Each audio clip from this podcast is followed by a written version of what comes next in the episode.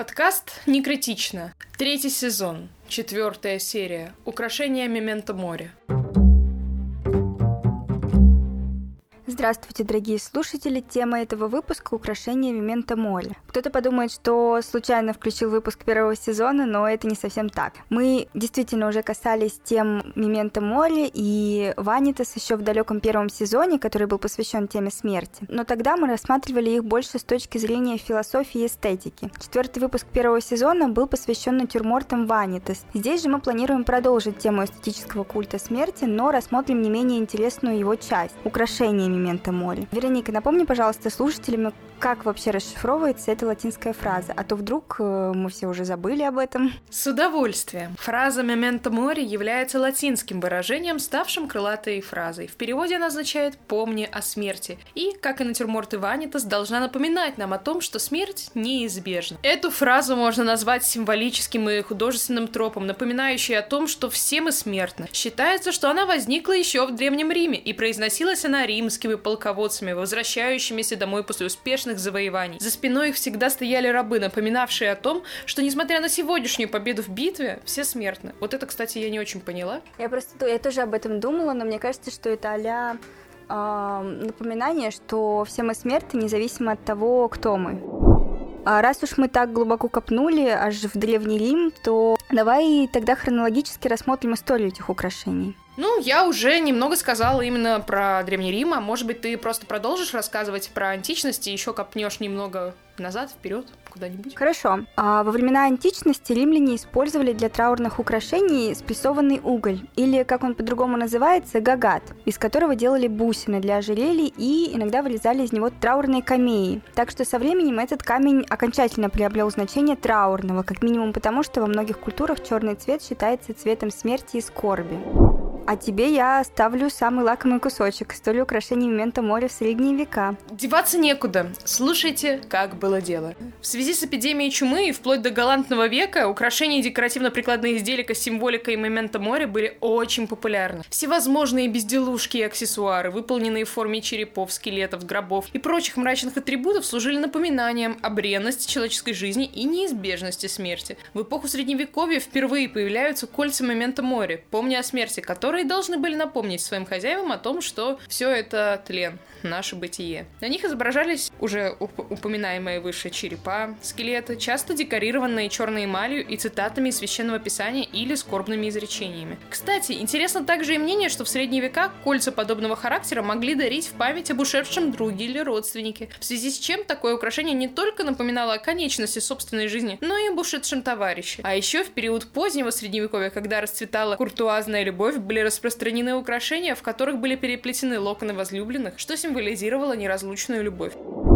Кольца Мемента Моли носили также и в эпоху Возрождения, хотя на первый взгляд может показаться, что мрачная идея таких украшений противоречит довольно оптимистичному духу эпохи. Так, в 1520 году во время остановки в Кёльне по пути в Нидерланды художник и гравер Альбрехт Дюрер купил себе маленький череп из слоновой кости, как он писал в своем дневнике. Для того времени это не было необычным приобретением. 16 век стал свидетелем распространения и популяризации искусства, иллюстрирующего жуткие темы, которые часто принимали форму бусы слоновой кости в форме черепа и миниатюрных скульптур скелетов. Ну а если мы идем хронологически дальше и вспоминаем эпоху барокко, то в этот период украшения со смертельной символикой были особенно популярны, вероятно, в связи с новым осмыслением ванитас не только в натюрмортной живописи, но также и в ювелирном искусстве. В этот период особенно модными стали часы во всех своих проявлениях. Это могли быть и часы-персни, а также настольные часы, изображения смерти косой. Часы, особенно песочные, вообще являются одним из главных главных символов смерти. Или, если быть точнее, постепенно неумолимо утекающей из рук жизни.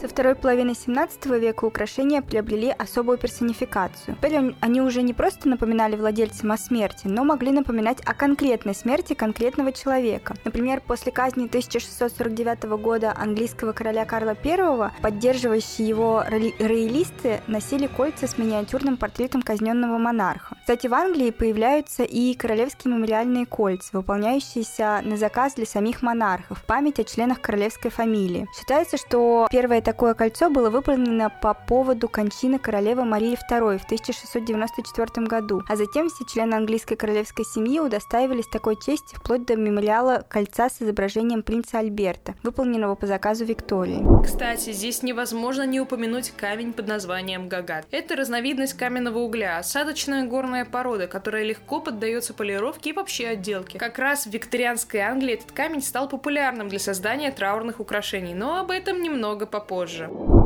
Позднее, в 18-19 веках, из этой категории изделий стали популярными траурные украшения, носимые в знак траура по покойному родственнику или близкому человеку. Традиция создания траурных украшений появилась еще в 17 веке, однако их расцвет пришелся на викторианскую эпоху, то есть вторую половину 19 века в Англии. Траурные украшения стали одним из символов этой эпохи, наряду с посмертными фотографиями. Такие украшения допускалось носить во время траура, который по социальным нормам того времени должен был длиться не меньше нескольких месяцев, месяцев, а то и даже лет. Немало поспособствовала этой моде сама королева Виктория, носившая траур по рано умершему мужу до самой смерти.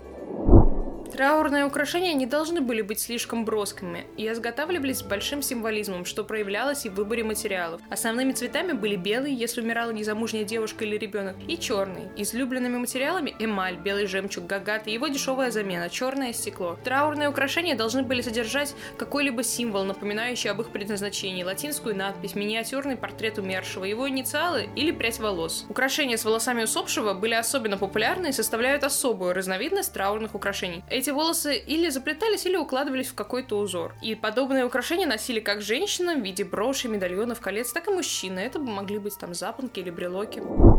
Украшения Мементо Мори, кроме обычной символики, то есть череп, кости, песочные часы, змея и прочее, часто включали локон или плетенку из волос. А на мемориальных украшениях изображали целые сюжеты, чаще сепии. Иногда их выполняли из волос покойника, также часто присутствовали погребальные урны, вазоны, нарисованные или из драгоценных камней. А, кстати, с середины 19 века волосы уже не просто помещались в кулоны или кольца под стекло, а сами по себе становились частью украшений. Процесс обработки волос был довольно сложным. Их промывали, обрабатывали специальных клеем, свивали специальные веревочки, похожие на пляжу, из которой впоследствии плели сетки, кисти и другие атрибуты для составления украшений. При этом такие украшения могли использоваться как в траурных целях, так и как напоминание о любви, запечатленное в свадебных и помолвочных украшениях. Во время гражданской войны в США часто солдаты, уходившие из дома, оставляли родным прядь своих волос, которую в случае смерти вплетали или вкладывали в траурные украшения. Чаще всего это был медальон с выгравированным на ним именем погибшего солдата. Во второй половине XVIII века, когда начали развиваться и укрепляться идеи сентиментализма, тенденции мышления обращаются к чувственной составляющей происходящих в жизни людей событий, в том числе таких событий, как смерть своя и чужая. Именно в этот период общественность формирует четкие непоколебимые каноны траура, затрагивающие абсолютно все, от того, как должны выглядеть украшения, вплоть до того, сколько необходимо скорбеть, какую одежду надевать и что говорить скорбящему. Преимущественно с траурными канонами у нас ассоциируется викторианская Англия, в которой эта культура, несомненно, процветала. Сдавались целые коллекции траурных украшений, выполнявшихся по завещанию умирающего члена семьи. Кстати, интересно, что в это время ювелиры отходят от привычных изображений скелетов и черепов, а чаще изображают погребальные урны, сломанные колонны, надгробные обелиски, плачущих ангелов, плакучие ивы, то есть некие уже романтические символы смерти. Изображали также и цветы, причем язык цветов приобретает не меньшую популярность в то время, и публиковалось большое количество статей на эту тему. Чаще всего изображали незабудки, цветок, символизирующий любовь в разлуке. Вырезали их в основном из черного оникса и бирюзы. Но самым популярным украшением в то время были траурные кольца. В самой основе кольца люди того времени видели идею бесконечности бесконечности. Кстати, цвет кольца тоже имел значение. Популярными были кольца с крупным основанием, по которому из разных материалов, жемчуга, золотой проволоки, выкладывались памятные инициалы. Также часто на таких кольцах изображали разные символы вечной памяти и любви, кусающуюся за хвост змею, голубей. А если кольца выполнялись для высших слоев общества, то на них изображались знаки отличия, соответствующие рангу хозяина украшения. На внутренней стороне колец часто выписывались цитаты из Библии, а также сентиментальные надписи о смерти. Важно понимать, что украшения мемента мори и траурные украшения – это родственные вещи, хотя и неравнозначны. По сравнению с мемента мори, викторианские траурные украшения включали в себя менее ужасающие мотивы. Использование черепов, скелетов и тому подобного не было нормой в разгар производства траурных украшений в 1800-х годах. Викторианский символизм был гораздо более тонким. Распространенными мотивами были кресты, якоря, кстати, тоже. Они символизировали непоколебимую веру. И также рука, держащая ветку или цветок тиса. Жемчуг, который часто символизировал слезы, был наиболее распространенным в траурных украшениях. Ну и если продолжать вообще тему такого подчеркивания мрачности, то все-таки траурные украшения это во многом про то, чтобы удержать рядом дорогого себе усопшего. И иногда в самом буквальном смысле мы уже говорили про то, что волосы клали в медальоны под какое-то стекло, но было и еще одно интересное их применение. Волосы сушили, измельчали и смешивали с водой, создавая чернильную жидкость. Затем эти чернила использовались для написания надписей, рисования горестных сцен на эмалированной поверхности кольца или подвески. Типичная сцена такая может изображать, например, пейзаж, полный плакучих ив, или нимфу, печально склонившуюся возле урны или памятника. Кстати, мода на траурные кольца не обошла и Россию. Хранились траурные кольца, которые были созданы после смерти русских монархов.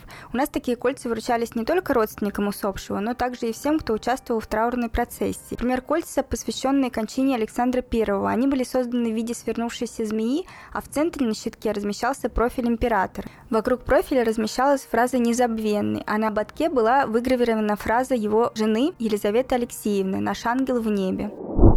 Змеи не самый очевидный, но достаточно интересный мотив. В то время как культ за змеи наиболее известный из-за бума обручальных колец такого типа в 1800-х годах благодаря подарку принца Альберта королеве Виктории в виде кольца с изображающего змею с изумрудом, но они также одновременно с этим использовались для более мрачной манеры украшений момента моря. Культовый дизайн уробороса с хвостом змеи во рту символизирует жизнь после смерти или вечность. В 20 веке траурные украшения уже не имели такого же значения, как раньше. Можно даже сказать, что пик их популярности случился в конце 19 века, после чего они стали чем-то частным, нежели общественным. Пропадали а, каноны траура, вместе с ними и необходимость показательно носить траурные украшения и показательно горевать. Хотя даже сейчас в некоторых деревнях, по крайней мере в России, еще остались какие-то такие правила траура, но все еще создавались украшения в память о больших трагических событиях, например, в память о гибели Титаника. Фирма Cartier создала декорированное ониксом и жемчугом кольцо, которое было похоже своей э, формой на корабль. Также сохранились медальоны времен Первой мировой войны, часто с вложенными в них фотографиями.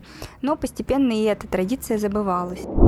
Не так давно, в нулевые, был пик популярности готов и каких-то там отдельных субкультур других, которые связывали свою философию с культом смерти. Они использовали всевозможные символы смерти, такие как древнеегипетские анхи, черепа, скелеты и прочие атрибуты, использовавшиеся в погребальных культах и траурных традициях. Но это все было больше похоже на дань моды или увлечение такого потусторонним. Действительного назначения украшения субкультур нулевых не имели, использовались больше как атрибуты. Сейчас в магазинах можно найти огромное количество украшений, связанных со смертью, но по большей части это, ну, просто украшения, ничего не имеющего общего с погребальными традициями и трауром. По крайней мере, символическое значение человек должен придавать им самостоятельно. Сами по себе они все еще остаются просто украшениями тоже хронологически мы все обсудили прямо от античности до наших дней. Какие-то мы прямо супер скоростные. Будем делать какой-то вывод? Только если философски, думаю, смерть уравнивает людей. Мы все когда-то уйдем в иной мир, и все мы это прекрасно понимаем. Память о том, что мы все смертны, побуждает нас, людей, усердно стремиться создавать наследие, чтобы не потеряться во времени и не быть забыты. Некоторые из величайших произведений искусства, от огромных пирамид до мельчайших колец, были созданы в том числе из-за нашей потребности оставить после себя след. Искусство, и в частности ювелирные украшения, могут быть путешественниками во времени, окном в жизнь других людей, которые их создавали, которым они принадлежали и которые их вдохновили. Мы являемся, в принципе, тем, что мы оставляем позади. Современный мир предполагает, что мы оставляем не только материальные доказательства своего бытования, но и цифровой след. И мы, как и все остальные люди, хотим, чтобы наша цифровая деятельность развивалась дальше. Наш труд, как создателей, мало что значит без вас, слушателей. Спасибо, что вы дослушали этот выпуск до конца. Будем рады, если вы поддержите нас нематериальным или материальным способом. К нематериальным способам мы относим лайки, репосты, рекомендации нашего подкаста, Ну, а материальный теперь у нас в первую очередь развивается на бусте, потому что Патрон закрыл свои двери для российских пользователей, можно сказать, достаточно громко. Но мы будем рады любой поддержке и поделиться с вами конспектами этих и других выпусков. Переходите по ссылке в описании и поддержите нас любым удобным для вас способом.